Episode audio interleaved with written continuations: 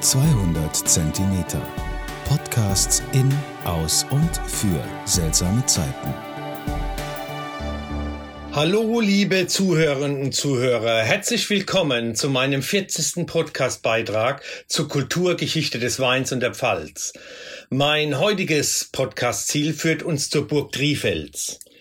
In keinem anderen Gebiet Deutschlands befanden sich auf engstem Raum so viele Burgen wie in der Pfalz. 500 Burgen sollen es gewesen sein, heute noch über 100 erhaltene Burgruinen. Eine der bedeutendsten Burgen liegt oberhalb von Ahnweiler.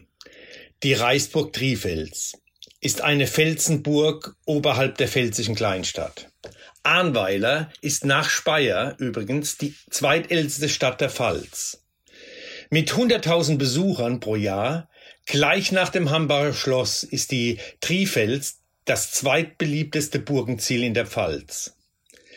Im Hochmittelalter hatte die Burg Trifels zwei Jahrhunderte lang von 1113 bis 1310 den Status Reichsburg und spielte eine herausragende Rolle in der Geschichte der Adelsgeschlechter, der Salier, der Staufer und der Wittelsbacher. Erbaut wurde sie durch die Salier im 10. bis 12. Jahrhundert. Doch seine Blütezeit hatte die Trifels unter den Stauferkönigen und Kaisern. Die Burg wurde über die Jahrhunderte immer wieder umgebaut. Der Name Trifels ist der Tatsache geschuldet, dass sie auf drei Felsen erbaut wurde. Der Wiederaufbau der Trifels zu einem Reichsehrenmal erfolgte 1900 38. Die Renovierungsarbeiten aber wurden erst 1966 abgeschlossen. Auf der Trifels können heute die Nachbildungen der Reichskleinodien des Heiligen Römischen Reichs besichtigt werden.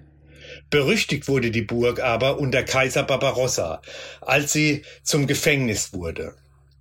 Der berühmteste Gefangene war der englische König Richard I., auch Richard Löwenherz genannt der auf der Trifels von 1193 bis 1194 eingekerkert war.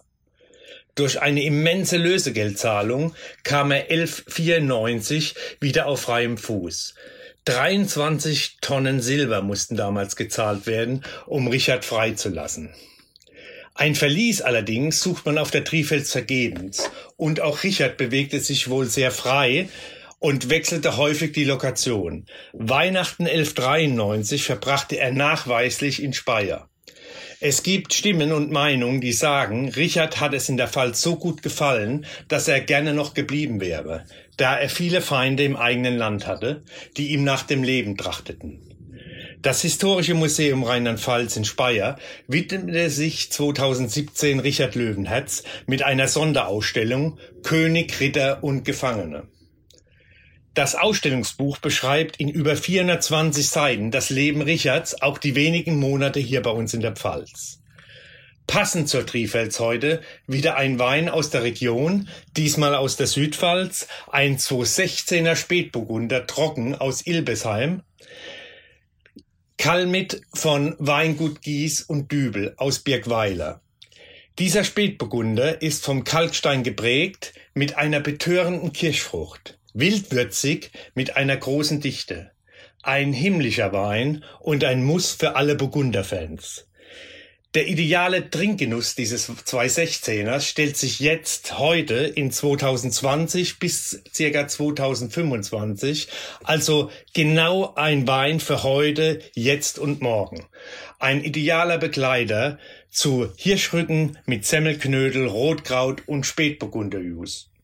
Da läuft mir mal wieder das Wasser im Munde zusammen. Ein tolles Essen und ein spitzer Wein aus der Pfalz. Ich hoffe, mein Podcast hat euch heute wieder gefallen. Zum Wohle die Pfalz, euer Michael Born.